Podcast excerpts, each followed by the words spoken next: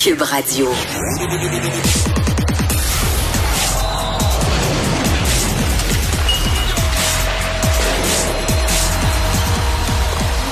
Jean-François Barry, un chroniqueur pas comme les autres.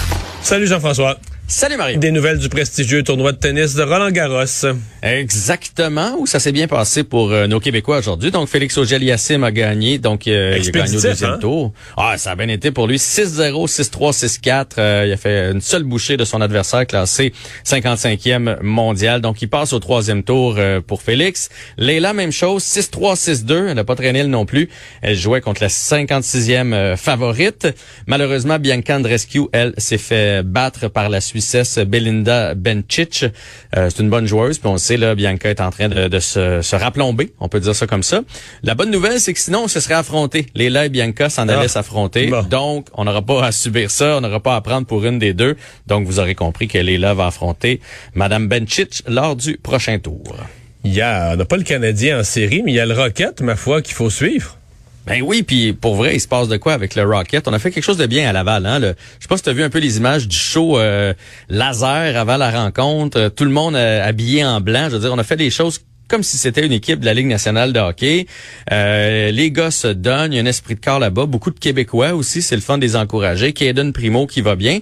Et donc ce soir, c'est le troisième match contre les Americans de Rochester, le club école des sabres de Buffalo. Je vous rappelle que le Rocket mène 2 à 0. Donc si jamais on réussit à aller chercher le match ce soir, ça voudrait dire qu'on passe dans le carré d'as. Hein? Euh, le CF Montréal euh, qui euh, débute sa défense du championnat canadien. Ouais. Ça, ça, je le sais que ça devient euh, mêlant. Puis tantôt, justement, je voyais sur les médias sociaux comment on fait pour attirer du monde au stade. On dirait qu'il y a quelque chose de pas naturel euh, là-dedans. Là, fait que ça, c'est en dehors de la saison. C'est le championnat canadien. Vous savez, l'année passée, on l'a remporté. On est allé en CONCACAF par la suite. Et là, on joue contre le Forge FC de Hamilton, qui est dans une ligue inférieure au CF Montréal. L'année passée, ils nous avaient donné ça chaud. Ça s'est ter- terminé en tir de barrage.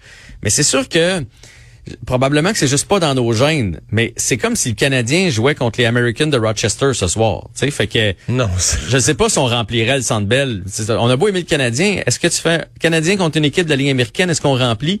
Pas certain. Fait que c'est un peu ça ce soir. mais Reste que pour les joueurs du CF, cette, cette année, c'est ce qui aurait donné le meilleure chance de victoire aux Canadiens. oui, effectivement. Pour le CF, là, on vient d'en perdre deux en, ligne, fait que c'est une bonne façon de, c'est une bonne façon de retrouver le chemin de la victoire. Puis je comprends que pour eux autres c'est important, faut partir ça du bon pied, faut surtout pas s'enfarger contre contre une équipe euh, comme celle d'Hamilton ce soir. Alors ça se passe au stade Saputo. Et finalement, ben, on se parle des séries euh, éliminatoires dans la, la Ligue nationale de hockey. Euh, les Blues, l'espace d'un match, on pensait que les Blues avaient peut-être trouvé une clé pour battre euh, l'avalanche des puissants, euh, l'avalanche du Colorado. Mais là, euh, on dirait que les Blues, ouais, ça ralentit, là. hein?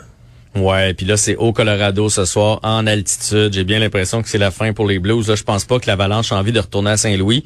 Puis là, on sait jamais ce qui peut arriver si tu retournes à, Saint-Louis. Puis là, bang, tu te retrouves dans un septième match. Je suis certain qu'ils n'ont pas envie de ça. Et ce qui est impressionnant présentement pour l'Avalanche du Colorado, là, si je t'avais dit que l'Avalanche allait avoir balayé la première série et pourrait terminer ça en cinq dans la deuxième, que Nathan McKinnon est cinquième compteur de l'équipe, tu m'aurais dit, Hmm, j'y crois pas. Ben là, c'est le cas présentement. Là. Fait que c'est un rouleau compresseur. Il y a plusieurs joueurs qui contribuent, dont McKinnon. Là, je dis pas qu'il va mal, mais tu sais, il a même pas besoin d'être le meilleur marqueur de son équipe pour amener son équipe jusque là. Euh, on le souhaite. Là, je sais pas si tu as regardé un peu les, les autres parties, mais ce qu'on souhaite en finale, c'est Tampa Bay contre Colorado. Là. Ça, ça serait vraiment un choc de titan. Des, des joueurs de talent, des joueurs qui patinent, euh, des, des bons avec la rondelle, sans la rondelle, des bons gardiens de but, des défenseurs mobiles. Ce serait fantastique. Donc, ce soir, c'est la demi, la demi-finale Edmonton-Colorado, là, si ça arrive, on a quand même euh, des joueurs générationnels. On, ça serait toute une demi-finale aussi, là. Oui, puis on va, y- on va arriver à cette série-là. Connor McDavid est en train de bâtir sa légende. Je- je- il est hallucinant. J'ai regardé une bonne partie du, du match d'hier. Malheureusement, je suis allé me coucher trop vite Ouais. parce qu'on menait 3-0. J'ai décidé d'aller me Ouais, coucher. mais là, hier, hier, à Edmonton, euh, ils ont montré du caractère parce que le troisième but, je sais pas si les gens l'ont vu, là, euh, un lancer euh, d'un défenseur qui est dans sa zone, qui fait rebondir sa bande. Mike Smith, le gardien d'Edmonton, est pas prêt, suit pas le jeu. Puis ah, ben même pas, même pas sa bande. Direct. Dans le fond, Edmonton est en avantage numérique, puis là, ils perdent la rondelle. Ça se retrouve, euh, on va dire, euh, près des cercles de mise en jeu de la zone des Flames. Le défenseur des Flames récupère ça, puis comme il reste 4-5 minutes à jouer, lui, il prend une chance d'envoyer ça au filet, mais de sa zone, là, un lancer des poignets de sa zone, Mike Smith devait être dans la lune, ou je ne sais pas où il était, puis il est rentré direct, direct dans le but. Parce que des fois, on voit ça, là, un mauvais bond de la bande, le gardien sort, puis a fini par rentrer, est allé square dedans. Fait que euh, oui, effectivement, ils ont fait preuve de, caractère. Et là, Mike, Smith, Mike Smith était un peu pathétique parce qu'il regardait partout en voulant dire euh, qu'est-ce qui se passe, qu'est-ce que vous venez de faire là, les gars, comme s'il y avait un autre coupable. Oui. Mais euh, je veux dire. Le coupable, c'était lui. Il n'y a pas de doute. Mais tu sais quoi? Ben, d'un, là, en finissant avec McDavid, qui est formidable, puis un jour, s'il continue comme ça, on va devoir le mettre parmi les grands, les très, très grands. Ça fait longtemps qu'on n'a pas vu quelqu'un dominant comme ça. Mais je pense que les Flames peuvent encore revenir dans cette série-là ah à cause à cause de Mike Smith. Il est tout croche, tout de travers. Présentement, la rondelle le frappe sans qu'il y voix souvent. Il est énorme comme gardien de but, là.